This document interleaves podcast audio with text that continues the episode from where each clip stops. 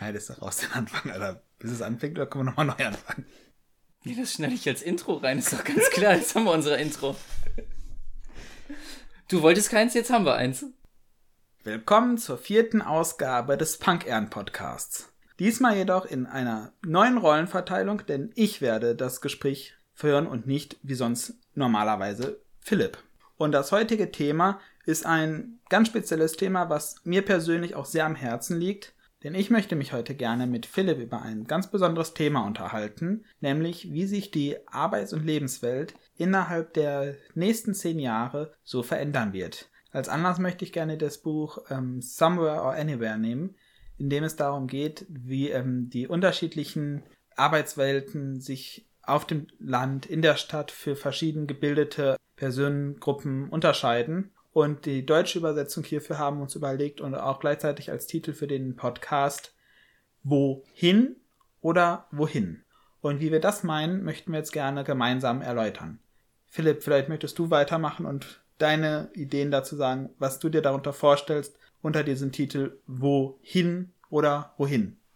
Ich weiß nicht, ob wir da schon ein bisschen auseinandergehen, weil ich das ein bisschen anders interpretiert habe, aber der Ursprung war ja Anywhere und Somewhere und diese Unterscheidung zumindest im Wort selbst gibt es meines Wissens zumindest noch nicht. Ich habe jetzt aber auch nicht ewig lange drüber nachgedacht, weil alleine schon von der direkten Übersetzung, die du vorgeschlagen hattest, irgendwo und irgendwo wollte ich schon mal weg, weil das irgendwie, weiß nicht, das war so, wie soll ich sagen, so ziellos im Wort mhm. selbst. Und deswegen habe ich dann mich für eine etwas entferntere Übersetzung oder, oder sagen wir mal für etwas freiere Übersetzung entschieden und habe daraus wohin und wohin gemacht.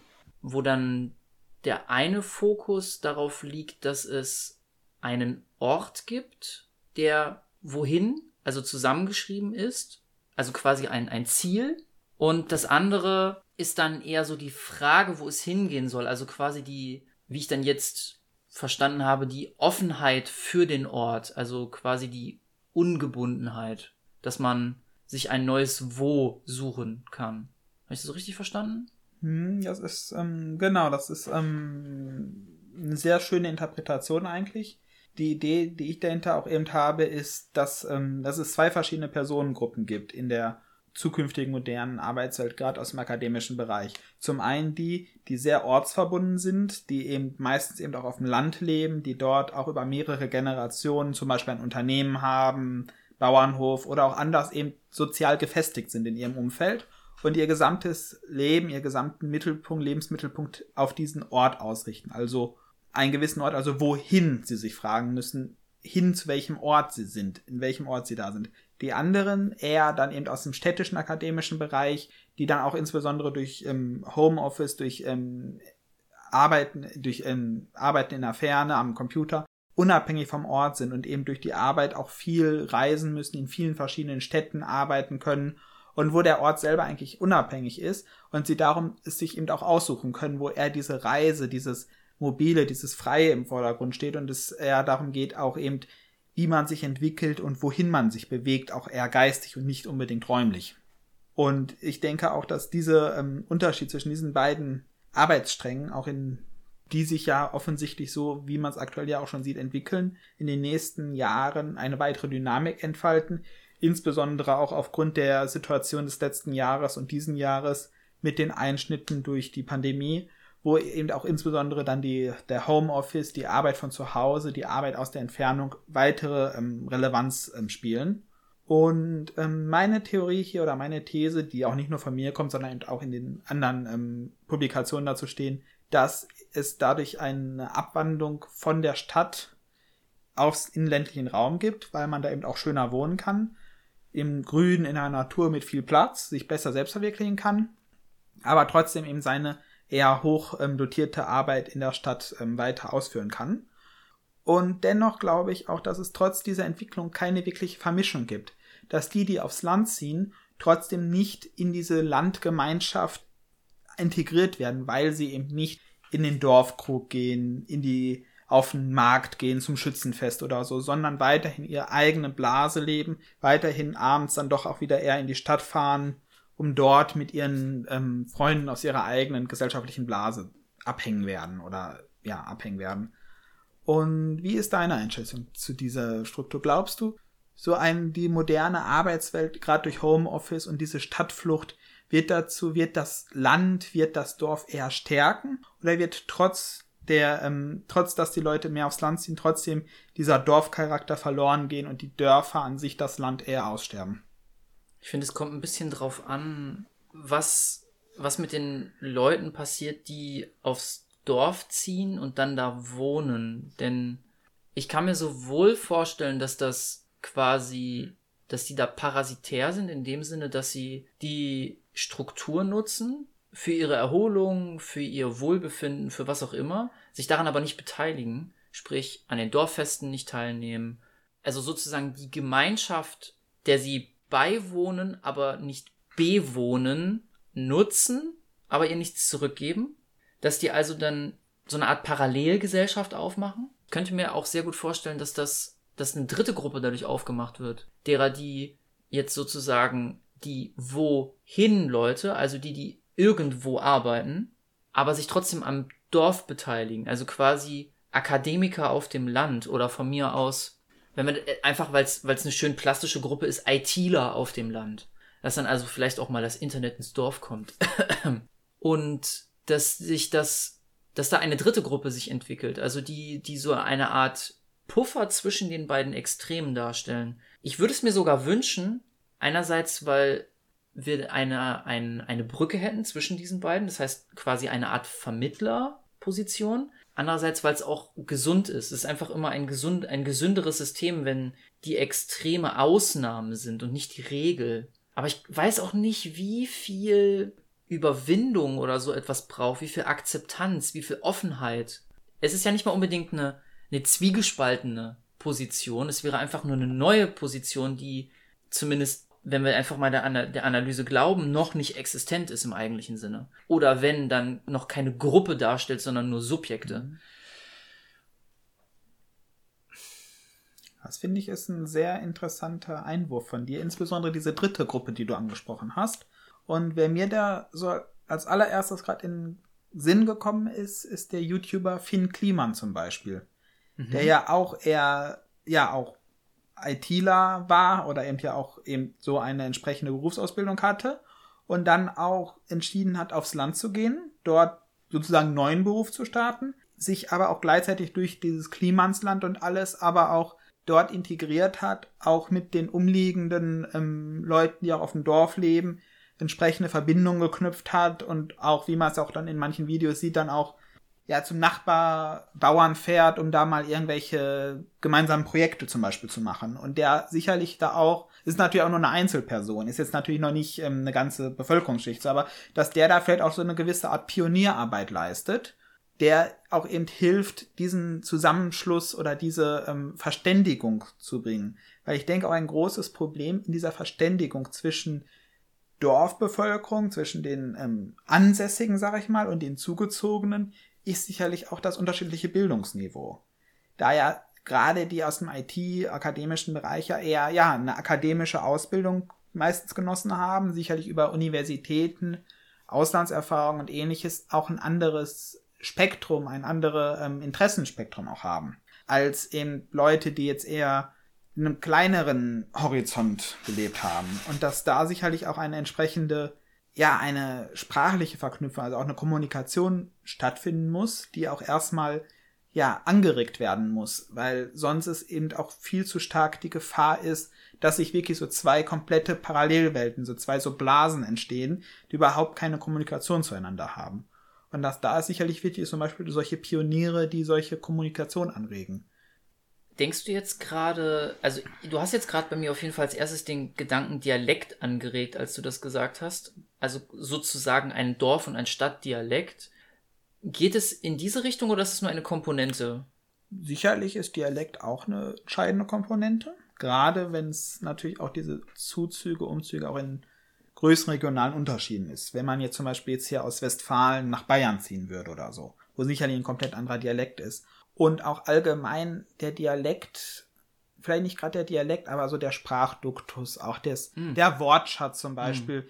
Sicherlich ist in einem akademischen Umfeld ein eher gehobenerer Sprachwortschatz auch vorhanden und ein eher ja, niedrigerer am Land oder auch überhaupt die, die Themen vor allen Dingen auch. Ähm, zum Beispiel ist jetzt ein bisschen überspitzt gesagt, aber der Akademiker wird sich jetzt eher vielleicht für die letzten Operninszenierungen interessieren als der ähm, die Bevölkerung auf dem Land. Ist jetzt natürlich klar, ähm, nur so ein Beispiel, jetzt um ein bisschen provokant da natürlich auch zu sein. Aber so im Großen und Ganzen könnte ich mir da vorstellen, auch, dass es da eben dann wenig Schnittstellen gibt. Mm. Also zum Beispiel die Interessen, die dann auch die Lebenswelt skizzieren, dass diese Sachen das Verhalten und das sich geben beeinflussen und dass dadurch dann ein, ich sag jetzt mal ein anderes, eine andere Farbe von Charisma entsteht und wenn die dann zu weit auseinander geht, dann verstehen die sich nicht und wenn du dann so, so Zwischenfarben hast, die dann, sag ich mal, den Horizont des anderen jeweils erweitern können, indem sie dann, sie müssen ja nicht mal unbedingt direkt vermitteln, sondern sie müssen ja einfach nur zeigen, dass es da Abstufung beziehungsweise Wege von, ich sag jetzt mal, von, vom Rand zur Mitte gibt und von, von der Mitte zum, zum nächsten Rand ist es ja dann quasi nicht mehr ganz so weit.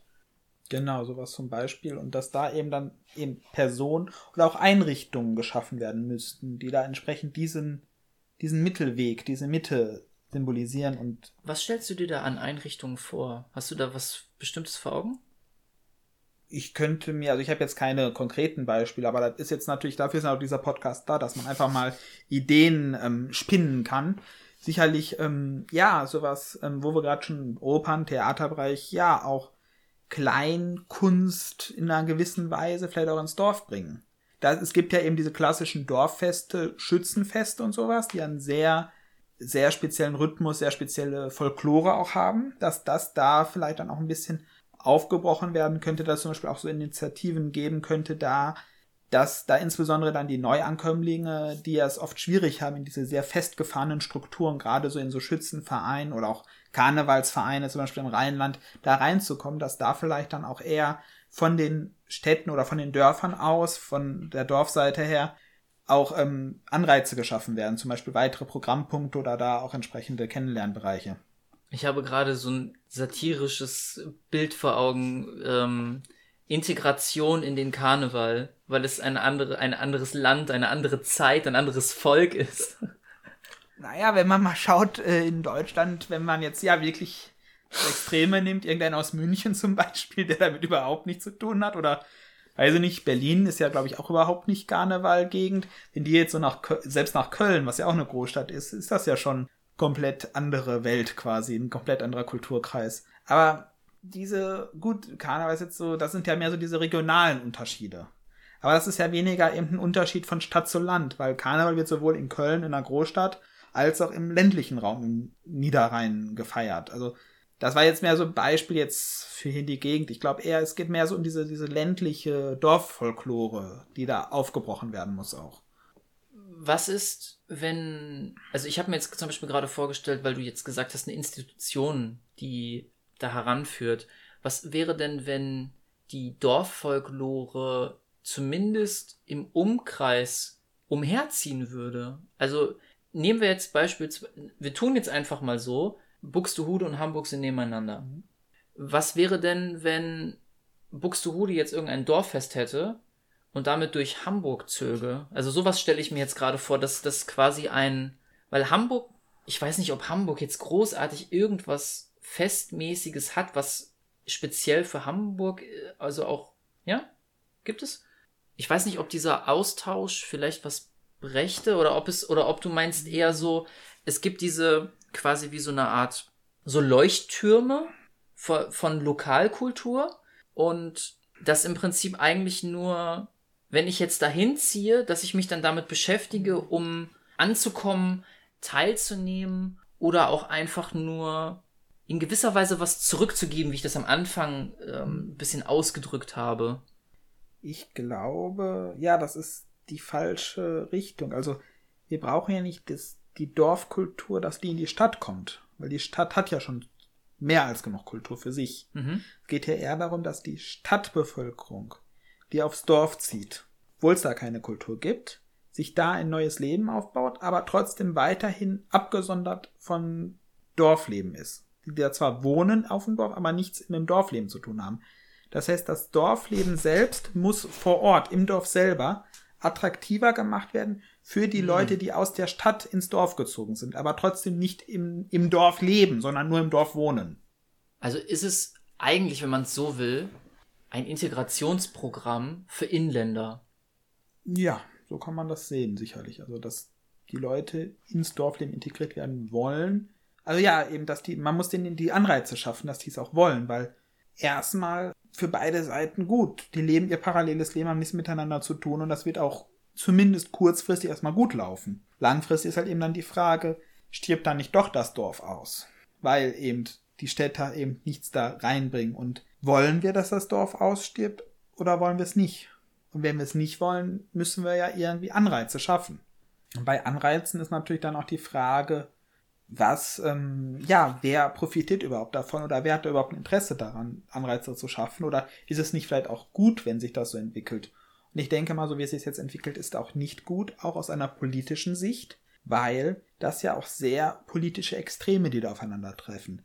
Die Dorfbevölkerung, die Somewheres, die sind ja sehr konservativ eingestellt im Allgemeinen, also eher konservare, sehr bewahrend eingestellt, die ja eben ihr Dorfleben, ihre Heimat bewahren wollen und sich das natürlich auch politisch widerspiegelt. Sie sah man ja auch in der Vergangenheit durch die ähm, Trump-Wähler, durch Brexit-Wähler und so weiter, was immer aus dem Dorf heraus, aus dem Land heraus gestützt oder genauso in Deutschland auch AfD und so weiter. Und gleichzeitig hat man dann die ähm, Anywheres, die frei sind.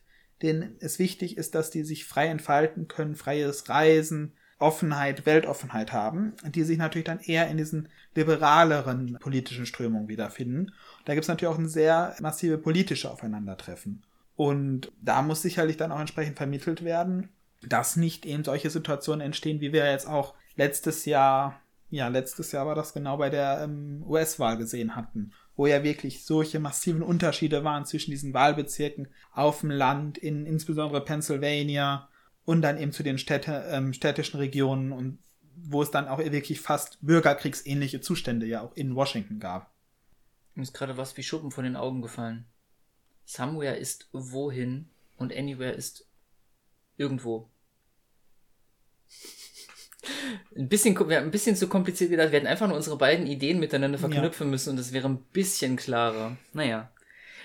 Immerhin noch irgendwo in der Mitte noch, noch aufgefallen ja, haben wir immerhin auch einen Prozess, einen Denkprozess, der sich jetzt in diesem Podcast äußert. Meinst du, wir schaffen es, dass wir diese beiden Extreme irgendwie zu einem Konsens oder zu einem Nenner führen ohne die Mitte? Weil du willst ja im Prinzip weder das eine oder das andere Extrem auflösen. Also ich sag jetzt mal, wenn wir jetzt vom Politischen ausgehen, konservativ und liberal sind beide notwendig und beide dosiert für, für das jeweilige Gebiet, oder auch für die jeweilige Perspektive sind sie notwendig, um gewisse Sachen als Idee zu gebären oder was auch immer.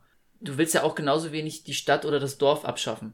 Aber wie bringt man die näher zueinander, ohne dass sich eins oder gar beide auflösen? Nur durch die mittlere Position oder gibt es auch, weil dein, dein, dein, dein Anfangsgefühl war doch, dass diese Mittelposition, also war die bei dir irgendwie im Plan mit drin oder habe ich die jetzt eingebracht?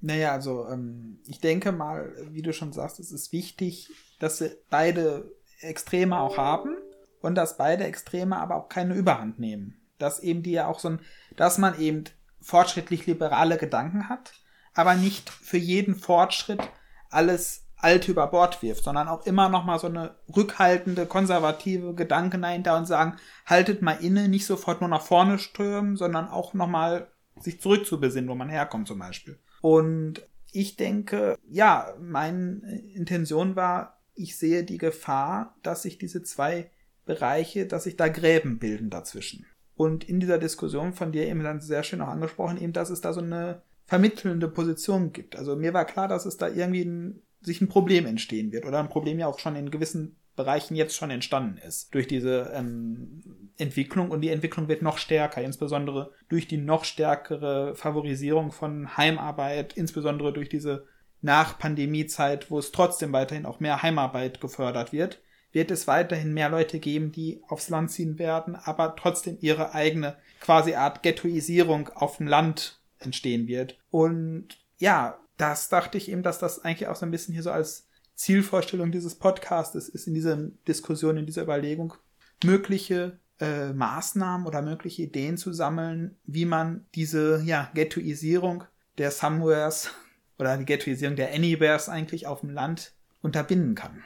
Oder äh, verhindern oder auflösen oder eben einen Austausch da unterstützen kann. Und ja, eine Möglichkeit wäre solche Mittels Mittelsmänner, die sich aber eben auch organisch wachsen müssen, wie wir Finn Kliman zum Beispiel haben, wo sie das von sich aus. Ich könnte mir vorstellen, es wird sehr schwierig finden, wenn jetzt zum Beispiel die Dörfer selber dahin gehen und von offizieller Seite jetzt einen Kulturbeauftragten zum Beispiel jetzt einsetzen würden, dessen Aufgabe es ist, zwischen diesen verschiedenen Schichten zu vermitteln, weil der dann vielleicht auch nicht ernst genommen wird, vielleicht auch keinen Rückhalt von beiden Seiten nicht erfinde, finden wird. Und das wird eine sehr schwierige Sache sein, weil es wirklich eher was Organisches sein muss, was so aus sich heraus wächst und nur dann auch eine Zustimmung von beiden Seiten findet. Aber was ist, wenn du, wenn wir jetzt mal Finn Kliman nehmen, dann wäre der ein Rollenmodell für eine Zwischenposition, aber er wäre noch nicht unbedingt ein, ich sag jetzt mal, Beauftragter oder ein, ein Sprecher oder ein Vermittler, weil der hat ja seine eigenen Projekte. Also ist es ja jetzt nicht so, dass, wie soll ich sagen, diese, dieser Mittelsmann kann sich entwickeln, ja. Aber der muss ja die, diese Rolle nicht einnehmen, weil das vielleicht gar nicht in seinem persönlichen Lebensplan drin ist. Also wäre es doch eigentlich gar nicht so unklug, dafür wirklich Leute einzusetzen. Du müsstest die dann zwar vielleicht auswählen, wie bei jedem anderen Bewerbungsverfahren auch, und du sagst jetzt, haben sie eine gewisse Zeit auf dem Land gewohnt, haben sie eine gewisse Zeit in der Stadt gewohnt, und dann fragst du die halt, was haben sie für Ideen, was haben sie für Ansätze, oder du zeigst ihnen dann halt gewisse Positionen und sagst, erklären sie uns das, und wie auch immer man das halt auswählt, das ist jetzt, das ist jetzt egal, aber, weil, wenn du dafür jetzt, sag ich mal, eine, eine Stelle schaffst, die zwischen den beiden vermittelt, oder die jetzt im Speziellen wenn wir jetzt daran denken, dass ja die, die Städter quasi ins Dorf ziehen, dass der ein bisschen aufpasst, dass sich kein Ghetto entwickelt, sage ich jetzt mal, dass der Strukturen schafft, dass der dafür Mittel schafft, dass der, ich sag jetzt mal so quasi wie jemand, der jetzt neu im Land dazukommt oder, oder wenn wir jetzt mal so an was denken wie, wie Doktorarbeiten oder so, dass man da jemanden an die Seite gestellt bekommt für Rückfragen. Also quasi, dass er einfach jemand ist, der da Vollzeit mit beschäftigt ist, der sich mit dem Thema beschäftigt, der dann vielleicht auch mit anderen Beauftragten sich wiederum austauscht, damit das alles frisch und dynamisch bleibt. Weil, wenn wir so ein, wenn wir so ein Rollenmodell haben oder von mir aus auch so vereinzelte Leute, die sich in der Mitte aufhalten, zwischen den beiden Positionen, das muss halt noch gar nichts bedeuten. Das ist dann zwar vielleicht jemand, der dann mal in so eine Gesprächsrunde eingeladen wird, der dann vielleicht da mal irgendwie, vielleicht auch mal das ein oder andere Projekt dazu startet. Aber das sind dann im Zweifelsfall Tropfen auf den heißen Stein, weil überleg, wie viele Dörfer es gibt, die potenziell dann fremdbesiedelt werden, was weiß ich, wie man das nennt. Das ist ja, ist ja nicht mal unbedingt was Schlimmes. Wenn sie sich zumindest der These nach integrieren und ein bisschen dran teilhaben und nicht einfach nur sich ins gemachte Nest setzen, klingt auch schon ein bisschen komisch, aber irgendwie ist es das, ne? Hm. Ich sehe dein, deine Idee. Ich sehe da aber ein großes Problem hinter. Denn, wie du schon sagst, die Leute müssen ausgewählt werden. Also mhm. bewerben und so. Nur es wird zwei Auswahlprozesse geben. Es gibt einmal den offiziellen Auswahlprozess. Die Stadt, das Dorf, die Gemeinde stellt eben so ein, weiß ich nicht was, nennen wir ihn einfach mal Integrationsbeauftragten ein. Gibt dann auch eine entsprechende Agenda vor, der muss, weiß ich nicht was, Sozialwissenschaftsabschluss haben, Erfahrung in dies und das, ich weiß es nicht. Und dann einen entsprechenden Agendaplan, der soll dann, weiß ich nicht, welche Feste organisieren und sonst was. Das ist der eine Auswahlprozess. Der kann auch schön dokumentiert werden. Das sind auch ich sag mal, Standardverfahren, die überall jeden Tag so auch laufen. In Firmen, in Gemeinden, überall. Und dann findet der zweite Auswahlprozess statt. Und der ist schwieriger. Der zweite Auswahlprozess ist nämlich, es muss nicht nur die Gemeinde zustimmen, sondern es muss auch das Volk zustimmen. Er muss akzeptiert werden von den Leuten, die da wohnen. Das heißt, die müssen ihn auch wirklich als so eine Person akzeptieren, die jetzt quasi von außen reinkommt. Und insbesondere sehe ich hier auch das Problem in dieser eher konservativeren Schicht, die Alteingesessenen, die ja auch eben sehr konservativ sind, auch oft Angst vor Veränderung, vor was Neuem haben, der muss auch in dieser Schicht auch eine Akzeptanz finden. Und das kann nicht von oben herab, dass die Gemeinde ihn da jetzt quasi hinstellt, das ist jetzt der Beauftragte und alle Leute jubeln und es ist toll, sondern das muss er von sich heraus. Eine andere Idee, die ich da noch hatte, gerade als du sagtest, das ist ja, muss ja auch flächendeckend sein. Wie wäre denn zum Beispiel so ein Modell, denn auch bei Finn Kliman sieht das ja, wenn man mit den Arbeitsweisen oder in den Arbeitsalltag des Landlebens eingebunden ist automatisch, wird man auch automatisch eher Teil der Gemeinschaft da. Wie wäre denn zum Beispiel so ein Modell, das man ermöglicht oder anbietet, den Leuten, die aufs Land ziehen, zum Beispiel? Nehmen wir jetzt zum Beispiel den klassischen IT-Fachmann. Dann sagt man, okay, du hast hier deine IT-Stelle. Du kriegst normal weiter dein volles Gehalt. Du arbeitest aber nur noch halbtags für deinen IT-Job. Und die andere Hälfte arbeitest du zu Hause und hast einen eigenen Bauernhof oder hast einen kleinen Viehbetrieb oder muss ja nichts Großes sein, aber einen kleinen landwirtschaftlichen Betrieb. Das wird vielleicht auch mehrere Effekte haben. Zum einen würde es dadurch viele kleine Betriebe entstehen, die vielleicht auch dann spezialisiert sind. Das muss ja nicht das, der kann ja jetzt weiß ich nicht nur, nur Gemüse anbauen oder nur eben in kleineren Maßstab. Dadurch wird auch gleichzeitig diese große Agrarindustrie auch so ein bisschen, dass man nicht wenige große Höfe hat, sondern klein vielleicht auch sogar anbietet, dass das eben alles in biologischer Landwirtschaft und so und dann auch untereinander gehandelt wird und dadurch quasi auch oder vielleicht sogar auch Selbstversorger im weitesten Sinne oder so eine Art und die dadurch quasi gezwungen sind oder Anreize geschafft werden, die zu zwingen, an diesem Dorfleben teilzunehmen, weil man dann eben auch anders äh, mal Maschinen ausleihen muss, mal ne, beim Nachbarbauern fragt, hier, wie mache ich das und da gemeinsam arbeitet. Schwierig, finde ich sehr schwierig, weil erstens würde ich das schon mal ein bisschen aufbrechen und würde noch sowas machen wie, wenn das denn in Zukunft noch irgendwie tragbar ist, dann würde ich sagen sowas wie Schuster, Tischler oder was auch immer noch irgendwelche anderen handwerklichen Sachen damit reinnehmen, weil wenn du mit, mit Tieren oder mit Pflanzen nichts zu tun haben willst, also du brauchst ein bisschen mehr Diversität in, innerhalb dessen und weil ansonsten ist das Angebot zu eng. Und das andere ist, das finde ich ganz kritisch, was ist, wenn du dann so eine Art, ich sag jetzt mal, wie so eine Steueroase, nur eine Arbeitsoase schaffst. Das heißt, du bist dann, du bist dann, machst ein neues Dorf auf. Oder du machst dann quasi eine offizielle Stadt auf, in die halt nur Leute ziehen, die keinen Bock auf diese Regelung haben. Oder dass du dann dass dann irgendein Dorf oder irgendeine Stadt ein, ein, eine, ein Schlupfloch findet und sagt, bei uns musst du das nicht. Oder wir stellen jemanden dafür ab, der das für dich erledigt, der dann quasi das im Prinzip ganztags macht für zwei Leute. Also äh, finde ich schwierig, also den Ansatz an sich, das als Option anzubieten, auf jeden Fall, aber als Zwang finde ich das schon wieder zu, das ist zu starr, das ist zu, ich glaube, das, das wird sofort, das, das, da wird sofort irgendjemanden geben, der sagt, da habe ich keinen Bock drauf. Ich, ich, mir fallen auch sofort Leute ein, die darauf Bock haben. Aber ich kann mir halt vorstellen, wenn du jetzt einfach nur jemanden hast, ich will einfach meine Ruhe haben, ich will keinen Bock, ich habe keinen Bock auf Menschen. Was machst du denn mit dem? Der will, der will aufs Land, damit er seine Ruhe hat. Der will aufs Land, damit er Natur hat, weil er einfach introvertiert ist, schüchtern, weiß der Geier, was auch immer. Autismus. Such dir was aus. Und der, und der muss dann auf einmal mit Menschen zu tun haben. Den, den zwingst du jetzt dazu. Oder der muss, der muss auf einmal irgendeinen handwerklichen Beruf machen. Hat aber überhaupt gar keine Ahnung davon, ist da total schlecht drin. Und, und stellt sich das gruselig vor. Also, verstehst du, was ich meine? Ja, also als Zwang war das jetzt auch nicht gedacht. Ich meine, da so. Anreize geschafft werden. Weil du hast, du hast nämlich gerade ganz kurz, vielleicht ist dir das auch noch rausgerutscht, hast du zwingen gesagt, die Leute zu, zu nötigen auf diese Halbtagsgeschichte.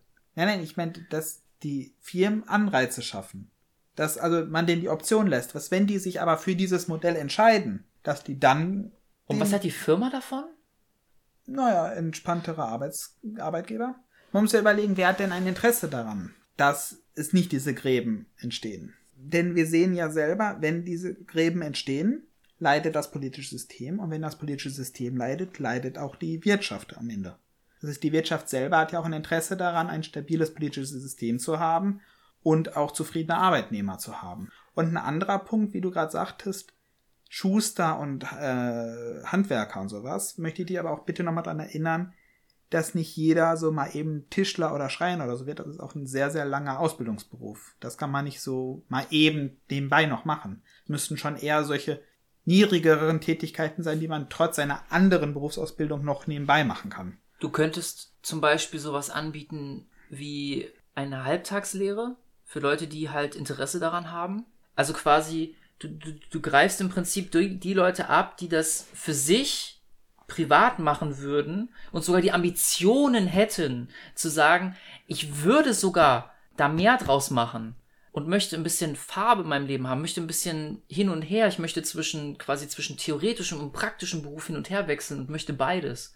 Weil mir fällt zum Beispiel, mir fällt zum Beispiel ein Freund ein, der mit IT angefangen hat, das dann schon seit Ewigkeiten macht und dann jetzt auch handwerklich einsteigt und das aber autodidaktisch natürlich jetzt dann macht, weil er hat jetzt niemanden, der ihm da irgendwie, äh, soll ich sagen, das Wissen gibt oder, oder, oder anleitet. Aber ich, ich könnte mir zum Beispiel vorstellen, dass der als Beispiel jetzt, ich weiß nicht, wie, kann mir jetzt, ich weiß nicht, wie viele, wie viele Interessenten es da gäbe, aber es gibt zumindest einige und ich, ich glaube, dass wenn man da Strukturen schafft, dass da zumindest ein bisschen Nachfrage auch gibt und dass dann ein bisschen Farbe reingebracht wird, weil nur mit dem, nur mit dem Land wird, ich, ich will jetzt nicht sagen, dass, dass die einen schlechten Ruf haben. Bei manchen bestimmt. Aber ich kann mir nicht vorstellen, dass da so viele Bock drauf hätten, weil wir müssen jetzt auch überlegen. Wir, wir brauchen im Zweifelsfall ein Modell, wo für jeden potenziell etwas dabei ist. Das heißt, wir haben jetzt, in unserem Modell haben wir jetzt quasi den Handwerker, der dann beispielsweise eine Lehre anfängt oder dem zuarbeitet oder was auch immer in die Richtung. Dann haben wir den, der auf dem Hof arbeitet und selbst dafür brauchst du auch irgendwie Ausbildung und sowas mittlerweile. Oder Technik oder weiß der Geier. Also da musst du auch, äh, da wird es auch einige Startschwierigkeiten zumindest geben. Oder Kinderkrankheiten. Was gibt es denn noch so auf dem Dorf, was man da eventuell anbieten könnte?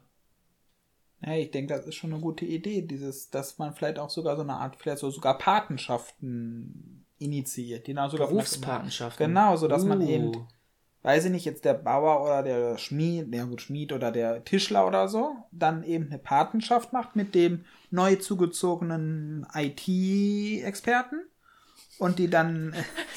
Es werden nur IT-Leute ins Dorf wandern, niemand anderes. Nee, oder also die Arbeiten sind ja hauptsächlich oder. Ich finde ich es nur lustig, dass wir immer die gleiche Berufsgruppe immer wieder rauskommen. Es sind halt nun mal hauptsächlich diese Berufsgruppe, zumal das halt auch mittlerweile ein sehr breites Feld ist, weil alle Leute irgendwas IT-mäßiges wird halt schon so viel darunter gefasst. Oder sagen wir dann der Unternehmensberater oder der Bank Banker oder weiß ich nicht, was der jetzt alles einsetzt. Aber letztendlich arbeiten die alle am Computer den ganzen Tag. Was die da genau machen. Es war jetzt auch nicht wirklich Kritik, ich fand es nur witzig, dass das immer wieder.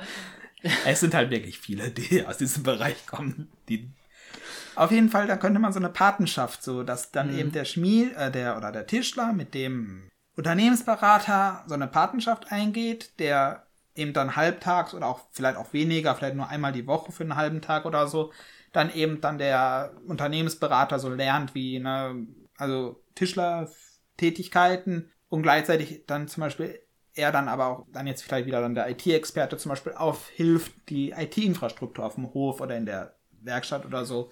Das, das stelle ich mir auch kompliziert vor, das Aushandeln. Was kriegt der Ausbilder dafür, dass er sehr langfristig da jemanden ausbildet und weil er hat, er trägt ja dann ein hohes Risiko, weil normalerweise du machst es zwei bis drei Jahre, je nachdem wie schnell oder pfiffig oder wie viel Vorwissen die Person schon hat, ne? Machst du so eine Ausbildung. Ja, kommt jetzt drauf an. Im IT-Bereich kenne ja, ich das zum Beispiel sehr viel, dass du verkürzt. Ähm, von mir ist immer auch drei oder vier Jahre, ist mir vollkommen egal. Ist ja nur eine Marke. Das heißt, die machen das dann, die sind dann jung, die, die ziehen das durch, damit sie was haben, machen vielleicht sogar danach was anderes, aber die sind dann zumindest dadurch, dass sie das in einem gewissen Tempo machen und nur das machen, sind die für den Betrieb zumindest plus minus null, sagen wir mal so. Vielleicht gewinnt der Betrieb sogar, weil der halt relativ wenig Lohn zahlen muss. Ich meine, hat er ja auch schon häufig gruselige Geschichten gehört, aber da, willst du ja keinen Nebentisch aufmachen. Der Punkt ist, der Betrieb kriegt irgendwas zurück. Wenn ich jetzt aber jemanden habe, den ich nur halbtags oder nur einmal die Woche habe, kriege ich da großartig was raus? Ja, und da ist nämlich ein Wort, ähm, ein wichtiger Satz, hast du gerade gesagt. Oh. Der ähm, Auszubildende macht das, damit er danach was in der Hand hat. Genau das ist der Punkt, der ja jetzt irrelevant ist. Weil die, die jetzt da als diese Patenschaft kommen, die müssen ja keine Ausbildung machen. Das Ziel ist ja nicht, dass die am Ende selber Tischler werden. Die haben ja schon ihre Ausbildung, die sind ja schon Bankkaufmann oder sowas. Das heißt, die machen das ja nicht, um selber daraus einen Lebenserwerb, also die wollen ja selber durch die Tätigkeit auch kein Geld verdienen. Das heißt, die würden ja auch überhaupt nicht bezahlt dafür, sondern es geht ja eher darum, dass auch so ein Kompetenzenaustausch entsteht und auch so ein kultureller Austausch da entsteht. Und das ist Ah, das heißt, das heißt, der, der primäre Faktor ist für dich der, der Handel, der Austausch und, genau. und nicht so sehr das. Also es ist nicht so, dass ah. der dann da hinkommt zum Tischler und dann dafür den Tischler schuftet, damit der Tischler Gewinn macht und quasi die Arbeit erledigt wird.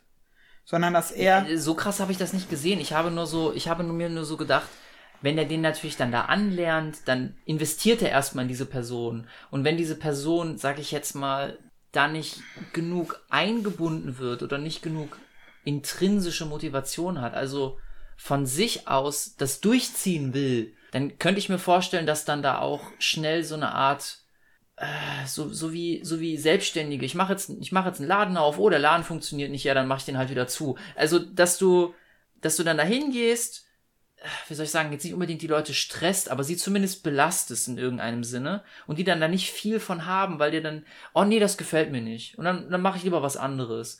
Also Vielleicht, vielleicht sehe ich das auch gerade zu schwarz. Vielleicht ist das Problem gar nicht so groß. Mal davon ab, dass alles gerade fiktiv ist, was wir hier besprechen. Aber naja, ich denke, es geht ja, das ist ja wirklich dann wieder so eine Art, wie es ja auch innerhalb der einzelnen Blasen gibt, diese Art Netzwerken. Also es geht ja nicht nur, dass der eine jetzt nur von dem anderen mhm. quasi ausnutzt, mhm. sondern dass ja dieser Transfer, dieser Austausch soziales, in beiden Richtungen Soziales Kapital. Genau, das soziales Kapital ist eben auch äh, äh, ähm, Fähigkeiten untereinander ausgetauscht werden. Das ist kulturelles, genau. Also haben wir kulturelles und soziales Kapital. Auch kulturelles Kapital und dass dadurch ja dann mhm. so eine mhm. Verbindung gebaut wird und dann eben, ja, man danach gemeinsam das Schützenfest feiert. Zum Beispiel, weil man dann ja in einer Gemeinschaft zusammenkommt und dadurch aber diese Gemeinschaft angestoßen wird. Das heißt, das Mitarbeiten ist sozusagen, jetzt mal ganz provokant ausgesprochen, der Köder. Genau, genau. dass man, wird. genau, dass man bietet an mitzuarbeiten, aber oder wenn man oder wenn man es positiv ausdrücken will, ist es eher so eine Art nicht nicht Köder. Was wäre denn positiver? Es ist eher so eine Art Anreiz. Nee, Anreiz ist noch zu wenig. Es ist eher so eine Art Tag der offenen Tür. Es ist so ein komm rein, mach mit und sieh, wie viel Spaß es macht. Es ist ein ein Horizont durchbrechen. Ja, durch, ja, durchbrechen, weil man ja die Blasen auch durchbricht. So. Genau. Genau, die Horizonte oder die Grenzen werden dadurch durchbrochen. Und das ermöglicht dann diesen. Darum, das muss auch gar nicht wirklich, das kann auch vielleicht einmal im Monat nur, dass man irgendwie so eine Patenschaft macht und sagt, einmal im Monat für einen halben Tag kommt man dann da zusammen. Und dann entwickelt sich das ja daraus. Auch dadurch entwickelt sich ja eine Partnerschaft, auch eine entsprechende soziale Beziehung. Und das ist sicherlich was sehr Schönes, was eben dann gerade auch von kommunaler Ebene natürlich dann auch schön organisiert wird dass halt jeder, der zum Beispiel neu hinzieht, erstmal dann von der Kommune her Informationen bekommt zu diesem Partnerschaftsprogramm. Gehen wir mal einen Schritt weiter. Wir tun jetzt mal so, als würde das funktionieren. Egal, was auch immer, für, was für Vorschläge wir jetzt haben. Und das funktioniert jetzt. Was ist, wenn die Städte dadurch Probleme bekommen? Also ich könnte, ich könnte mir zumindest vorstellen, dass es Probleme gibt, weil wir haben, ich will jetzt das jetzt nicht mit Wirtschaft vergleichen, ne, dass dadurch, dass die Stadt wächst, die Wirtschaft wächst und, und solche irgendwie Zusammenhänge, sondern einfach nur, dass die Stadt unattraktiv wird. Dass also ein, eine andere Form von Ungleichgewicht entsteht. Dass du also vielleicht, das ist jetzt so, so, kom so eine komplette Wolke in meinem Kopf. Ne? Also es ist jetzt nicht so, dass, dass ich da jetzt eine ganz konkrete Vorstellung habe, nicht mal irgendwie eine Waage. Es ist nur so eine Idee. Könnte daraus wieder, weil Reaktion, nee, Aktion ähm, erzeugt eine Reaktion, könnte das wiederum negative Folgen für die Städte haben? Kannst du dir da was drunter vorstellen? ich könnte mir schon da auch sicherlich negative Effekte vorstellen. Insbesondere diese Stadtflucht wird ja nur von einem ganz, ganz sehr kleinen definierten bestimmten Personenkreis. Darum kommen wir auch immer wieder auf die IT-Experten zurück. Es sind halt wirklich diese klassischen, sehr hoch bezahlten Tätigkeiten, die sehr computerlastig sind und aus der Ferne. Also es ist halt wirklich IT-Experten, Unternehmensberater, in gewisser Weise vielleicht noch Juristen, obwohl man da auch schon wieder diesen Mandantenverkehr haben muss, also schon wieder vor Ort in der Stadt sein muss mehr. Gut, vielleicht zum gewissen Teil eben auch noch dann Wissenschaftler und so, aber es ist wirklich nur ein ganz, ganz kleiner, von der Gesamtgesellschaft, eigentlich nur ein sehr kleiner Teil, allerdings ein Teil, der einen sehr, sehr hohen Anteil natürlich auch an der Wirtschaftsleistung, also auch am, am Vermögen vor allen Dingen hat, es eben auch die gerade besser bezahlten Jobs sind. Und das kann natürlich auch gerade in den Städten zu einem noch weiteren Verfall zum Teil führen, dass da eben auch eher sozial schwächere Gegenden sich natürlich weiter ausbreiten in den Städten und diese ähm, Gegenpole, die eher sozial starken oder auch die eher dann, ja. Das heißt, das heißt, in dem Moment, jetzt mal ganz schwarz gemalt, wo wir die Getti Ghettoisierung, auch wenn das vielleicht ein komischer Begriff ist, des Dorfes verhindern, können wir die Ghettoisierung der Städte vorantreiben. Es ist ein Gedanke, der sicherlich berechtigt ist, den man damit auch auf dem Schirm haben muss. Gruselig. Ja, aber so ist es halt auch im Leben, dass es natürlich immer alles das so ein heißt, Gefüge ist. Das heißt doch eigentlich, nur mal angenommen, wir schaffen jetzt irgendeinen Botschafter. Wir, wir, wir, sagen wir jetzt einfach mal, wir schaffen eine Stelle und wir schaffen es, dass der irgendwie, vielleicht kommt er einfach aus dem Dorf hm. und sorgt jetzt dafür, dass die aus der Stadt in das Dorf integriert werden. Oder zumindest, dass die wie soll ich sagen, sich zumindest nicht isolieren. Vielleicht würde das ja schon reichen, mhm. dass, dass sie zumindest irgendwie, naja, was auch immer, eine dritte Position von mir aus sind. Müsste, wir müssten, man müsste eigentlich im Gegenzug, wenn es funktioniert, daraus lernen und dann eigentlich einen, wie soll ich sagen, wie auch immer man diese Stelle nennt, einen Ghetto-Beauftragten schaffen für die Städte, weil wir sowas ja eigentlich quasi noch gar nicht haben. Wir haben sowas, oder haben wir, also haben wir irgendjemand, der, der dafür zuständig ist, dass die Leute in Kontakt kommen?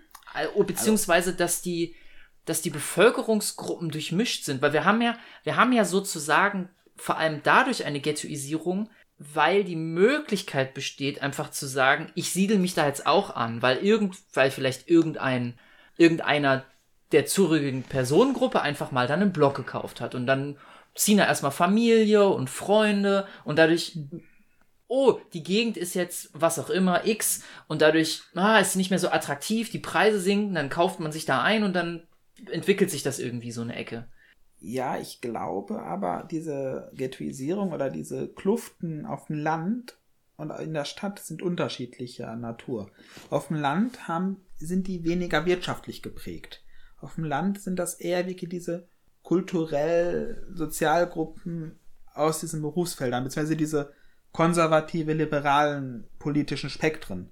Und auf der Stadt ist diese, dieser Unterschied ein viel stärker sozial-wirtschaftlich geprägter, wo du eher hast eben diese Ghettoisierung der sozial schwachen Gegenden, also der ja, Arbeitslosen bzw. niedrig, Arbeit, in niedrig arbeitenden Bereichen und dann eben die Gegenden, wo halt dann die ja, Gutverdiener, also die Mittelschicht oder die Oberschicht dann wohnen. Und das ist wirklich ein viel stärker auch wirtschaftlich motivierter Unterscheidung. Währenddessen auf dem Land gerade Bauern oft sehr, sehr reich sind, weil gerade diese modernen Industriebetriebe unheimlich profitabel auch arbeiten. Das heißt, auch die konservative Landbevölkerung oft auch sehr wohlhabend ist und es viel weniger eben diesen wirtschaftlichen Kluft da gibt.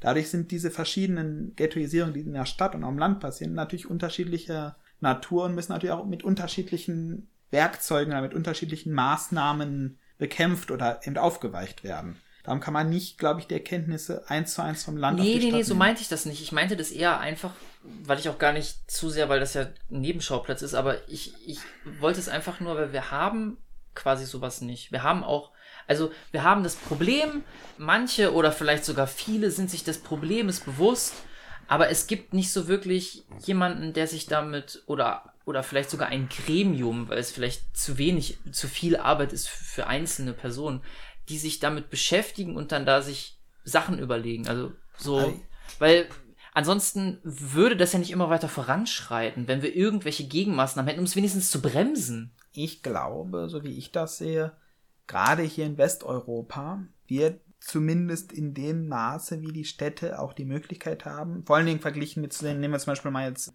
Nordamerika, so als, oder auch, auch Südamerika, auch als massiven Kontrast, wird hier immerhin noch versucht, wenn auch vielleicht auch manchmal eher kläglich und manchmal auch vielleicht auch am falschen Ende da Maßnahmen. Aber es wird immerhin versucht, zum Beispiel durch entsprechende Sozialtickets, durch entsprechende auch Theater und so, dass da auch entsprechende ähm, ja, Sozialtickets oder auch dann andere Anreize geschafft werden. Es sind Möglichkeiten, auch eben wirtschaftlich schwächer gestellten Leuten irgendwelche zumindest kleinere ähm, Zugänge zu schaffen oder auch eben kleine Theater in den Stadtteilen oder so, auch so Improvisationsdings, so, die auch oft viel dann von den Kommunen auch bezuschusst werden, was zum Beispiel eben dann in Nordamerika überhaupt gar nicht stattfindet, wo die wirklich komplett auf sich gestellt werden. Mhm. Und hier ne, es gibt ja zum Beispiel auch für den Nahverkehr oder so gibt es ja entsprechende Sozialtickets und so. Also es wird zumindest in Europa, also dass gar nichts unternommen wird. Aber so, so, so, so habe ich das gar nicht gedacht, sondern ich habe eher so wie auf dem Dorf an einen Austausch gedacht.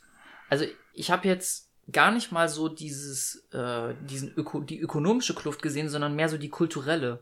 Dass wir Gegenden haben, die dann von Türken bevölkert werden, Gegenden, die von mhm. Arabern bevölkert werden. Und dass man da versucht, irgendwie zwischen den Kulturen, also man könnte zum Beispiel als Stadt, als Kommune, was auch immer, das wäre jetzt einfach nur so meine erste Idee, ein Fest machen. Ein von mir aus asiatisches Fest, ein westasiatisches Japan Fest. Japan-Tag in Düsseldorf zum Beispiel. Also nee, also ich glaube schon gerade diese, es gibt oft so ähm, Kulturbeauftragte in den Städten, jetzt weiß ich zum Beispiel für Stadt Bochum gibt es den zum Beispiel, gibt es einen Kulturrat und so, wo es gerade eben auch um diese Einbindung der, der Multikulti, also der verschiedenen Kulturkreise, gerade in dem Bereich wird in der Stadt auch viel getan dafür. Klar, von Stadt zu Stadt natürlich unterschiedlich, aber gerade wenn ich mir hier im Ruhrgebiet oder im Rhein-Ruhr-Region das anschaue, glaube ich, wird hier schon relativ viel getan. Zumal ja auch eben diese gesamte Ghettoisierung oder diese, wie du ja schon sagst, irgendwann zieht einer irgendwo hin und dann ziehen die anderen drumrum. Das sind ja auch so diese dynamischen, organischen Prozesse, die ja gar nicht von außen gesteuert sind. Da ist es bei jedem dieser organischen Prozesse schwierig, was sich von selber wächst. Das dann von außen irgendwie zu lenken, ist immer schwierig bei all solchen Struktursituationen. Und ich glaube, auch da, es geht auch diese, diese Kluft, die wir diese Stadt und Land, die auf dem Land sehen, diese Kluft zwischen diesen verschiedenen wirtschaftlichen Regionen in der Stadt, da findet doch immer noch ein anderer Austausch statt, dass der doch noch mal ein bisschen durchgängiger ist, glaube ich. Insbesondere auch, ja gut, ich kann jetzt natürlich auch viel nur jetzt über das Ruhrgebiet hier reden. Ne? Ich weiß nicht, wie es jetzt in München oder so aussieht, aber hier sehe ich ja doch auch so, wenn man zum Beispiel jetzt ins Bermuda-Dreieck oder so geht oder wenn man jetzt ins Fußballstadion oder so, da ist doch auch oft ja egal, aus was für einem sozialen Hintergrund du kommst. Sicherlich, es gibt vor allen Dingen hier auch die Ghettoisierung gerade aus diesen ähm, ausländischen Kulturkreisen. Aber das ist, glaube ich, jetzt wieder nochmal noch mal ein ganz eigenes Kapitel. Was nochmal unabhängig zu betrachten ist von diesen verschiedenen ähm, Strukturen von denen, weil es ja auch in diesen kulturellen aber, Ghettos sowohl Oberschichten, Mittelschichten und Unterschichten gibt.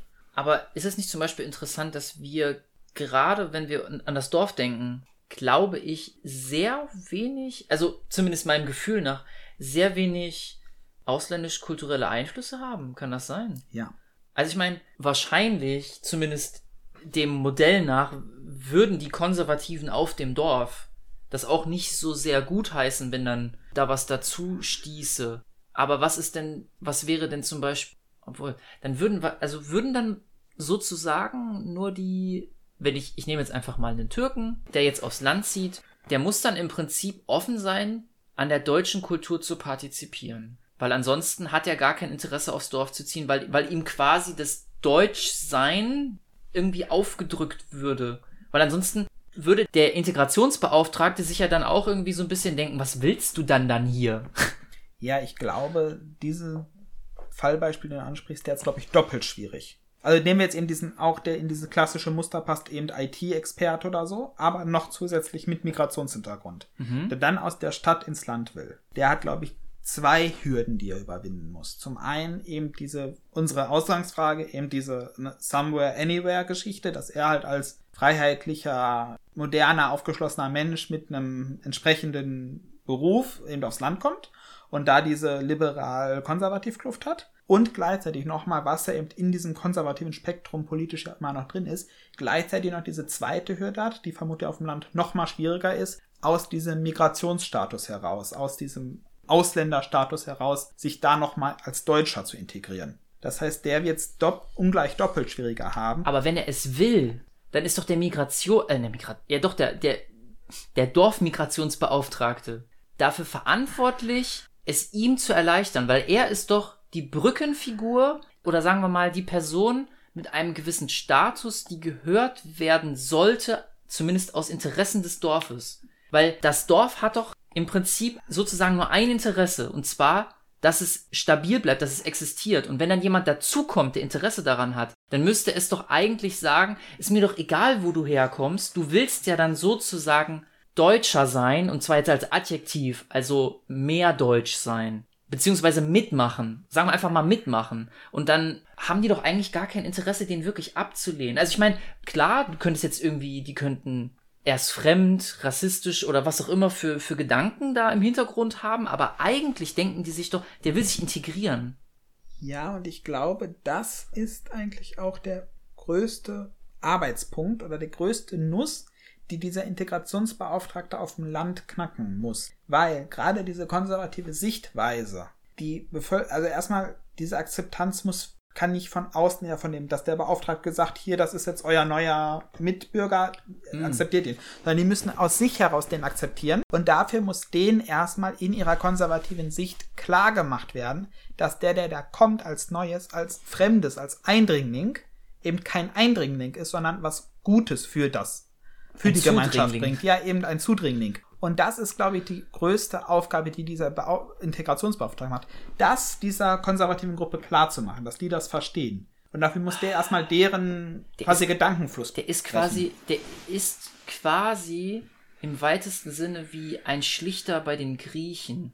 Er muss von aus, er, er, er muss eigentlich neutral von, also er muss die Fähigkeiten haben, beziehungsweise das Ansehen einer Person, die neutral von außen kommt und nicht Partei ergreift, ist aber in diesem Zwiespalt eigentlich von innen kommen zu müssen und Partei zu ergreifen. Also eigentlich eine sehr, ich möchte nicht sagen paradox, aber zumindest eine sehr kontroverse Position zumindest in sich. Auf jeden Fall ein sehr aufwendiger Auftrag, den er da hat. Und zudem ja auch erstmal eine Akzeptanz sich selbst erarbeiten, weil meistens ja auch was von außen aufgesetzt wird, also bestimmt wird, von oben herab bestimmt, sagt ja schon der Name, von oben herab, oftmals nicht gerne akzeptiert wird, selbst wenn es gut ist. Aber es wäre ja nicht von oben herab, weil nochmal zu dem Prozess, den du ganz am Anfang gesagt hast. Ich würde das so machen, dass ich erstmal als Gemeinde sage, wollen wir den haben.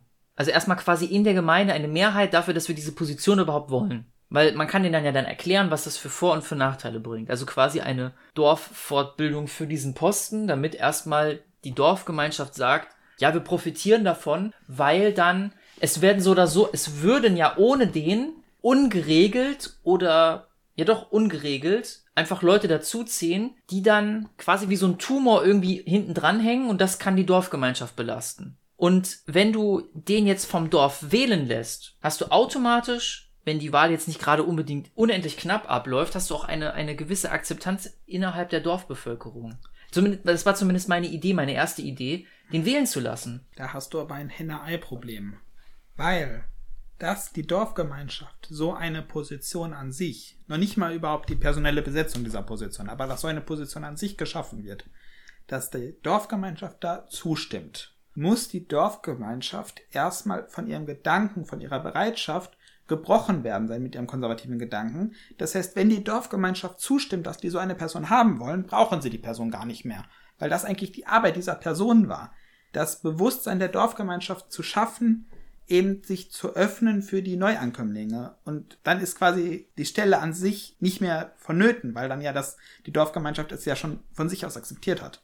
Aber ist sie nicht trotzdem noch vonnöten, weil es unglaublich viel Arbeit bereitet und dass da einfach, ah, ist es super, in allen möglichen Bereichen. Ansonsten gäbe es ja keine Personaler oder was auch immer. Wenn du erstmal eine, eine Anspruchsperson, doch, Anspruchsperson hast. Und das andere ist, es bedeutet ja, wie wir gerade festgestellt haben, unglaublich viel Arbeit, was da gemacht werden muss. Du musst, ich sag jetzt mal, sozialwissenschaftliches äh, Wissen haben. Du musst vielleicht sogar psychologisches, du musst schlichten, du musst Positionen einnehmen, du musst kreativ sein. Also ist es ja eine, eine Fülle an, an Kompetenzen, die du vereinigen musst. Also werden da wahrscheinlich auch gar nicht so viele Leute in Frage kommen. Aber das ist ja dann vor allem auch ein, ein, ein Batzen an Arbeit. Weil du musst dann eventuell eins zu eins Arbeit erledigen. Du musst dann eventuell für dir eine Stelle finden. Das heißt, du musst dann erstmal gucken, passen die so zusammen, dass die miteinander klarkommen. Dann musst du gucken, dass der irgendwie, also es ist quasi wie so eine Art wie so eine Art Sozialarbeiter. Nur, nur spezialisiert fürs Dorf. Genau. Ich bestreite auch gar nicht, dass es da noch weiter genug Arbeit für ihn gibt. Was ich eigentlich meine mit diesem Henne-Ei-Problem, dass die Dorfgemeinschaft niemals für so eine Position stimmen wird oder erkennen wird, dass so eine Position vonnöten ist, solange nicht schon jemand da ist, der denen quasi das, ähm, quasi deren Gedankenwelt knackt. Weil deren Gedankenwelt dieser konservativen Somewheres nun mal so ist, das ist unser Dorf, das müssen wir vor jedem Veränderung und vor jedem Eindringling, vor allem, was von außen kommt, verteidigen. Aber ist es nicht im Prinzip so, dass der Dorfintegrationsbeauftragte der Ritter in der ersten Reihe ist? Also der, der als allererstes das Dorf verteidigt, weil es darf ja erstmal prinzipiell jemand dazuziehen. Das kannst du dem ja erstmal, sag ich mal, nicht verbieten. Im, im, im allgemeinen Sinne, ne? Wenn er jetzt einfach, wenn er eine Wohnung frei ist, wenn er ein Haus frei ist und dann kommt da jemand und der bezahlt das, dann denkt der Vermieter sich, ja, ich wäre ja blöd, wenn ich den jetzt, also klar, wenn er jetzt natürlich irgendwie, was weiß ich, wenn er dem irgendwie nicht passt, okay, aber wenn er dem jetzt erstmal nur dieser einen Person passt, dann ist das ja quasi die einzige Eintrittshürde, die er hat. Und dieser Beauftragte sorgt nicht dafür, dass eine extra Hürde da ist, sondern nur, dass er die Dorfgemeinschaft vor was auch immer da jetzt, was die Dorfgemeinschaft auch immer für eine Gefahr konkret sieht, beschützt. Indem er, ja, wie soll ich sagen, aus dem Eindringling einen Zudringling macht oder einfach ein neues Dorfmitglied. Also er färbt die Person so, dass sie passt. Ja, aber ich glaube, weil wir jetzt am Anfang dieses Prozesses sind, ja? dass wir nicht das Dorf, dass es nicht funktionieren wird, dass das Dorf, die alte eingeschworene Dorfgemeinschaft, selber abstimmt, ob die so eine Position haben oder wen sie da haben wollen, weil die selber ja noch nicht sich bereit, sie selber sehen ja noch nicht diesen positiven Effekt, den sehen sie ja erst okay, nachdem Vorschlag. das erste Mal gelaufen ist. Vorschlag. Wir nehmen das liberalste konservative Dorf, was wir finden. das klingt so komisch. Und setzen das da um. Das kann von mir aus, das muss ja nicht mal Deutschland sein. Es geht erstmal nur darum, diese Position wird irgendwo geschaffen, sagen wir mal Europa, damit es irgendwie vergleichbar ist ich stelle mir jetzt gerade wieder was Nordisches vor, warum auch immer, weil da irgendwie, die sind da auch ziemlich konservativ und da werden halt irgendwie, ich sag mal so, liberale Strömungen dieser Art oder neue Dinge dieser Art, vielleicht nicht mal liberal, aber neue Dinge dieser Art, weil es ist ja im Kern trotzdem konservativ, wenn man es versteht, umgesetzt. Und jetzt, jetzt haben wir dieses Dorf, wo auch immer das ist, und das funktioniert. Und dann machen die erstmal im Land selbst, wenn wir jetzt mhm. zum Beispiel davon ausgehen, Deutschland will das nicht, weil die stockkonservativ sind oder in dieser Hinsicht konservativ. Und dann funktioniert das in dem Land und dann wandert das vielleicht so von Dorf zu Dorf wie so eine kleine Welle. Meinst du, das wäre, würde funktionieren? Also du brauchst im Prinzip einen Startpunkt und dann wird wie eine Art Feuer entfacht. Das kann ich mir gut vorstellen und ich kann mir gut vorstellen, so einen Startpunkt in Deutschland zu setzen. Oh. Wo ich nur hinaus will, ist, dass dieser Startpunkt nicht vom Dorf selber gewählt werden kann, sondern dass halt vielleicht der Erste, der da initiiert wird, vielleicht doch von oben herab, einfach von der ähm, Bürgermeister oder von der Gemeinde, wie auch immer, Gemeinderat entsprechend da initiiert werden muss. Er es dadurch natürlich anfangs ungleich schwieriger hat, Fuß zu fassen mit mm. dieser Arbeit. Aber wenn natürlich einmal Fuß gefasst ist, dann kann das so einen lawinenartigen Effekt haben, der sich natürlich dann auch ausbreitet. Nur worauf ich nur hinaus wollte, dass man nicht auf das Dorf selber, auf die Gemeinschaft hoffen muss, dass die das akzeptieren von Anfang an, mm. sondern es vielleicht doch erst von außen herab. Und zudem glaube ich auch, dass wir auch hier in Deutschland einige liberal-konservative Dörfer haben. Ich glaube nicht unbedingt, dass in nordischen Ländern das so viel besser ist und dass die teilweise. Es war jetzt doch einfach nur so ein, so ein Gefühl und ich habe das jetzt. Ich meine, es ist ja auch egal, wo es anfängt. Und ich glaube, diese Probleme, was ich bislang da gelesen habe, ist zumindest in allen hochentwickelten europäischen Ländern, sei es insbesondere England, Frankreich, Deutschland, Schweden, überall kämpfen die mit diesen gleichen Problemen. Und was natürlich da auch dadurch auch wieder vorteilhaft ist, weil es dann natürlich dann auch europäisch solche Lösungen, wenn solche Lösungen entstehen in einem Land, die natürlich auch schnell in andere Länder weitergetragen werden können. Weil ja auch mit den gleichen Problemen bekämpft wird da. Was ist, wenn, also was ich mir jetzt zum Beispiel noch vorstellen könnte, ich weiß nicht, ob das jetzt, ob das noch ins Thema reinpasst, aber was ist, wenn wir uns Strukturen vorstellen, die das Dorf zu so einer Art, zu so einer Art Vorort des Vororts machen? Also quasi sie irgendwie mehr anbinden. Also quasi die, ich denke da jetzt natürlich an Nahverkehrsstrukturen, aber dass man die Nahverkehrsstrukturen ausbaut, sodass die Dörr, also es geht jetzt vor allem darum, der ITler würde ja dann, jetzt haben wir wieder den ITler, aber naja, würde ja dann trotzdem noch in die Stadt wollen, oder will der gar nicht mehr in die Stadt? Ist, ist, ist, ist der quasi dann vollwertiger Dorfbewohner? Naja, naja, vollwertiger nicht unbedingt, aber das ist ja genau dieser Kernpunkt, warum diese Stadtabwanderung her entsteht, weil die Leute eben nicht diese Anbindung an die Stadt wollen. Gut, der fährt vielleicht einmal die Woche in die Stadt, hat dann aber entsprechend sein Porsche, weiß ich nicht was, Auto dafür. Aber er will ja entsprechend diese Ruhe, diese Abgeschiedenheit auf dem Land haben.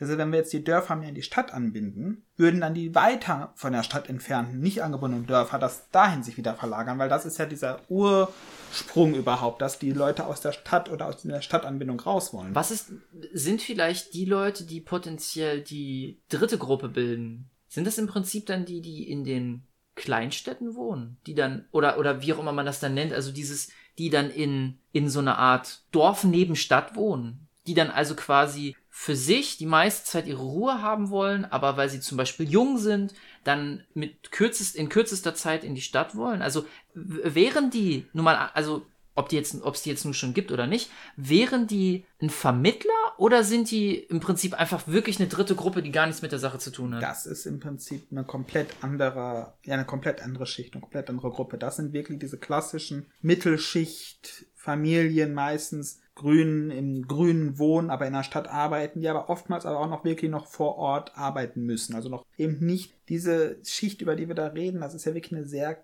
klein definierte, sehr, sehr gut verdienende Schicht in ganz bestimmten Arbeitspositionen. Aber diese, diese in diesen Stadträndern, das ist ja schon wieder so eine breitere Gesellschaftsspektrum wo ja auch wirklich Leute, die dann auch wirklich, weiß ich nicht, auch teilweise Techniker, Ingenieure und so, die ja auch. Und was ist, wenn wir, und was ist, wenn wir ähm, wir könnten uns ja vorstellen, dass die Städte, nur mal jetzt so als Gedankenspinnerei, die Städte haben ja dann quasi noch so Vororte, also quasi wie so eine Art Gürtel um mhm. sich drumherum, also nicht alle, aber manche. Was ist, wenn die, wenn die Gürtel ärmer würden, zu einem Dorfgürtel werden, der also quasi wirklich noch in der Nähe ist, so dass das, dass da vielleicht von mir aus noch Bus oder Bahn oder was auch immer fährt, so dass es also wirklich für jeden attraktiv ist, so dass dann es auch für, für die interessant ist, die trotzdem noch in der Stadt arbeiten, aber wir hätten trotzdem dann da Dörfer.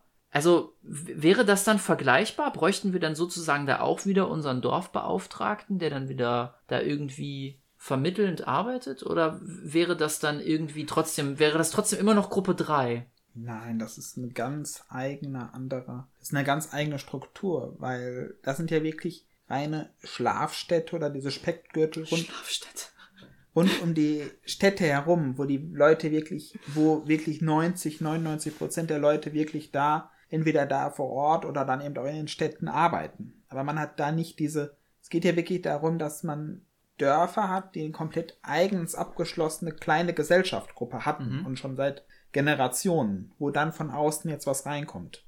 Und diese gesamten um die Städte herum, das ist ja über Jahrhunderte schon gewachsen, dass die Städte sich ausdehnen. Und ich glaube, diese Bereiche sind auch wirklich die, die am allerwenigsten Probleme jetzt und auch in Zukunft machen werden. Weil da auch eben auch entsprechende soziale Gefüge vorhanden sind, auch entsprechend durchlässige Gefüge da vorhanden sind. Und man das jetzt ja auch schon in Wahlen, in Wahlergebnissen und so sieht, dass man da nicht diese krassen politischen Extreme hat, sondern die meistens sehr gemäßigt, sehr der Mitte orientiert im Durchschnitt wählen oder die Mehrheit wählt. Also schaffen wir einfach Städte und Dörfer ab und bleiben nur noch bei diesen Mitteldingen und dann, dann haben wir die Extreme abgeschafft und dann haben wir politische Ruhe. Das wäre. das wäre sicherlich ein sehr, sehr schönes Ergebnis da in der Hinsicht. Und gut, es wird ein sehr, sehr schönes, dass, dass du jetzt aber auch zustimmst, okay, wir eliminieren jetzt die Städte und Dörfer, das finde ich schon ein bisschen krass. Naja, also es, es, wird, es ist natürlich eine Utopie. Ja. Sagen wir ganz klar, es ist so effektiv nicht möglich und es wird immer. Utopie ist aber auch schon wieder eine Wertung deinerseits, ne? Merkst also, du selbst. Sicherlich wird es, man könnte dann natürlich auch fragen, wenn alles gleich ist, was ist dann noch das Salz in der Suppe oder was sind da noch wirklich die, also. Ah, das heißt, es wäre so eine Art Urzustand und der würde sich dann wieder zu dem entwickeln, was wir jetzt gerade haben und das wäre naja, absurd. Es wird halt dann wieder sicherlich irgendwelche Leute geben, die dann was anderes wollen. Es gibt ja auch Leute, die eben diese Großstadt oder so auch brauchen, genauso wie manche Leute eben dieses absolute Landleben brauchen.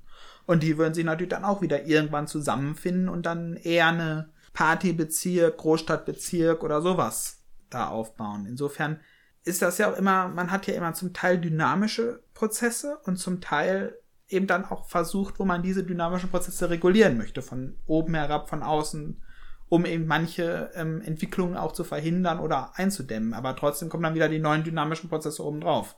Ich habe eine provokante These für dich. Und zwar habe ich ja ursprünglich in eine völlig andere Richtung gedacht in der Vorbereitung hierauf. Und mir ist jetzt aber gerade was aufgefallen beim drübergucken über meine Notizen.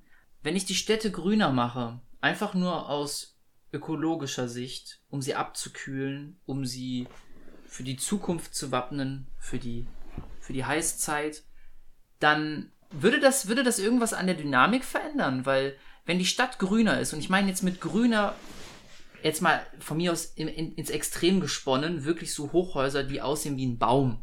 Also wirklich grün. Also so wirklich, dass du teilweise das Gefühl hast, du bist im Park, obwohl du in der Stadt bist. Also wirklich angenehm, wirklich angenehm. Also jetzt nicht so, dass du denkst, du bist im Dschungel, weil das wäre natürlich schon ein bisschen zu hart, aber so dass du zumindest so eine Art Stadtparkgefühl in der Stadt selbst schon hast, im besten Falle.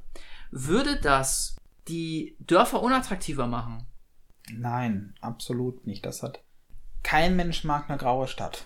Da, da, würd, da, hätte ich, da, da hätte ich nämlich zum Beispiel drauf gefragt, gibt es vielleicht Leute, die das mögen? Gut, vielleicht gibt es, gut, ich will jetzt keinen Mensch, du findest jetzt bestimmt irgendwo den einen, der da jetzt. Den einen. Ist jetzt auch, aber diese. Herbert, Herbert macht grau und, und Herbert setzt sich dafür ein, dass die Stadt grau bleibt. Ja, die, das Problem, also die ähm, Motivation der Leute, die da aufs Land ziehen, ist ja nicht unbedingt nur Natur. Beziehungsweise ist ja nicht unbedingt nur grün. Weil grün ist ja auch nicht gleich Natur nur. Es geht vor allen Dingen darum, dass die Platz haben wollen, dass die mhm. frei sein wollen, dass die eben auch keine Menschenmassen um sich herum haben wollen und eben zum Beispiel aber auch ein Stück Grün haben wollen, was die für sich selbst gestalten können. Weil auch wenn das eben in der Stadt das Haus aussieht wie ein, wie ein Baum, hast du trotzdem nicht deine drei Hektar Land, die du dir so gestalten kannst, wie du willst. Aber was ist mit den, mit diesen, mit diesen Gemäßigten, die in den kleinen Städten wohnen? Wäre es für die dann attraktiver in der Stadt zu wohnen, weil sie weil sie wollen, die wollen ja dann ein bisschen grün, sage ich jetzt mal, aber sie wollen immer noch angebunden sein und sie arbeiten auch in der Stadt, werden dann sozusagen mal davon ab, dass natürlich dann da sich die Preise eventuell wieder entwickeln und die mitziehen. Mhm. Aber wenn wir jetzt erstmal davon ausgehen, die Städte fangen an, würde dann quasi die Stadtflucht wieder beschleunigt für, und, und dann würden die Gürtel zumindest in einer Übergangszeit erstmal schrumpfen es könnte schon sein, dass ein Großteil der Leute aus den Gürteln wieder eher in die Stadt rein wollen, wenn die grüner sind. Das kann ich mir sehr gut vorstellen. Also die eben an diesen nahen Stadtgürteln, die auch eben eine gute Anbindung haben und die eben auch innenstädtisch arbeiten. Aber auch hier ist es sicherlich auch, dass viele Leute eben auch in dem Gürtel, weil die Gürtel an sich ja kleine Zentren bilden, man dadurch eben aber auch diese kleinere, kleineren Gemeinschaften hat, eben auch niedrigere Bevölkerungsdichte und so, aber das ist natürlich dann wieder individuell, was man mag. Also so eine Art Großdorf. Genau, so eine Art Großdorf, wo man mhm. eben dann auch seine Nachbarn noch per Namen mhm. kennt und dann mal eben beim Nachbarn anklingen kann nach, weiß ich nicht was, ein Pfund Eier oder so. Pfund Eier. Pfund. Ein ganzes Pfund. Aber ich könnte mir schon vorstellen, dass ein Großteil der Leute, die jetzt in diesen Stadtgürteln wohnen, vielleicht doch dann Interesse hätten, wieder in die Städte zu ziehen, aber eben auch nicht alle. Und ich glaube insgesamt eben diese Thematik ist eben sehr ungebunden von diesem Grünen. Also grundsätzlich eine grüne Stadt, genauso wie ein grünes Dorf. Gerade Dörfer sind sehr, sehr unökologisch. Monokulturen, viel ähm, Damit Traktor, Dieselverkehr und das Ganze. Ne, müssen wir gar nicht diskutieren. Ich glaube aber, diese gesamte Thematik ist völlig losgelöst von irgendwelchen ökologischen Aspekten. Es geht vielmehr darum, gesellschaftlich, sozial, vor allen Dingen auch viel von der Bevölkerungsdichte abhängig. Also manche Leute mögen es halt eine sehr hohe Bevölkerungsdichte, dass du jeden Tag rausgehen kannst, woanders Party machen. Andere Leute eben das genaue Gegenteil. Und das ist völlig unabhängig von irgendwelchen ökologischen Sichtweisen. Hast du noch irgendwas? Nö, ich denke, ähm, das war sehr produktiv. Es war ein sehr schönes Gespräch. Wir haben sehr, sehr schöne neue Erkenntnisse ähm, gewonnen. Und ich bin sehr gespannt, wie sich das in Zukunft entwickelt. Vielleicht, vielleicht abschließend nochmal, dass jeder von uns vielleicht nochmal sagen kann, wie er sich persönlich das vorstellen würde. Sein persönliches Wunschszenario. Eben, wenn wir jetzt sagen, so in zehn Jahren zum Beispiel, wo würdest du gerne in zehn Jahren leben? Wie wird dir dein, möchtest du gerne eben mitten in der Stadt leben? Möchtest du gerne auf dem Dorf leben? Möchtest du eben dann im Dorf wirklich für dich alleine sein, deine Arbeit in der Stadt machen, aber im Dorf nichts mit der Dorfbevölkerung zu tun haben? Möchtest du gerne in so einem grünen Gürtel am Stadtrand leben? Wie wäre deine persönliche Einstellung dazu? Ich glaube, wenn ich jetzt so drüber nachdenke, dann hätte ich, also zum Dorf tendiere ich nicht. Ich würde aber die dieses sich einander kennen würde ich glaube, finde ich, glaube ich, trotzdem so attraktiv, dass ich ein, ein Großdorf oder ein, ein, ein Stadtgürtel interessant fände, weil der in der Stadt, wie soll ich sagen, in der Stadt ist es schwierig. Auf der anderen Seite bin ich, was Menschen angeht, so speziell, dass es wahrscheinlich zu utopisch ist, weswegen ich wahrscheinlich trotzdem in der Stadt bleiben werde, weil in der Stadt einfach die Wahrscheinlichkeit ist, dass ich zumindest in jeder Gegend mir sozusagen einen rausfischen kann oder auch einfach der Durchsatz an Leuten, so dass ich Leute finden kann, einfach höher ist und dadurch, dass ich durch meine durch meine Eigenheiten einfach zu speziell bin für eine Gemeinschaft. Ich bin halt nicht der Anpassungstyp. Und dadurch, dass ich der Freigeist bin, bin ich in der Stadt, fühle ich mich in der Stadt wohler. Okay. Meine Vorstellung, so für mich persönlich, ist, also mir reizt, mich reizt es auf jeden Fall schon diesen Gestaltungsfreiraum, den du kriegst. Je weiter du weg aus der Innenstadt ziehst, also je mehr ländliche du gehst, dass du eben wirklich ein Land, mehr Land hast, dass du halt ein großes Grundstück hast, wo du auch frei ja, mal, klar, Garten, mal was machen kannst oder auch mal irgendwie so Projekte vorantreiben, so handwerklich irgendwas. Und ähm, sicherlich sehe ich auch, habe ich auch gerne noch eine Anbindung zur Stadt hin. Also jetzt nicht wirklich absolute Peripherie, wo man drei Stunden im Auto fahren muss, bis man irgendwo einen größeren Laden hat. Also schon, wo man noch eine gute Anbindung hat. Aber ich kann mir persönlich schon so ein Modell vorstellen, wo ich doch eher noch weiter raus aus der Stadt gehe, mehr ins Grüne, vielleicht sogar schon klar, ähm, Grüngürtel um die Stadt herum sowieso, vielleicht sogar noch aus diesem Speckgürtel der Stadt heraus wirklich schon fast ins ländliche Raum, aber noch in der Nähe zu einem Ballungsraum, wo man auch wirklich mal innerhalb, sagen wir mal, von einer Stunde Autofahrt oder so doch nochmal wieder eine Großstadt erreichen kann. Und für mich sehe ich da ein sehr großes Potenzial in diesen, eben auch in diesen Dorfgemeinschaften, wo man auch wirklich guten Rückhalt, so eine groß Art Familie dann natürlich auch eben mit den Nachbarn, also jenseits der normalen häuslichen Familie auch finden kann. Und ich sehe eigentlich dieser gesamten Entwicklung auch sehr positiv entgegen, wenn eben diese anfangs angesprochenen Gräben zwischen den, den Somewheres und den Anywheres, zwischen den alteingesessenen Dorfbevölkerung und den neugezogenen natürlich auch entsprechend ja, überwunden werden, wenn da auch ein Austausch stattfindet. Ja, vielen Dank, Philipp, für das nette Gespräch, für diese nette Podcast-Folge. Und am Abschluss bleibt uns eigentlich nur noch zu sagen, Tschüss, ähm, liebe Zuhörer. Ich hoffe, euch hat der Podcast auch gefallen. Vielleicht habt ihr auch neue Erkenntnisse gewonnen. Und wir freuen uns schon auf die nächste Ausgabe.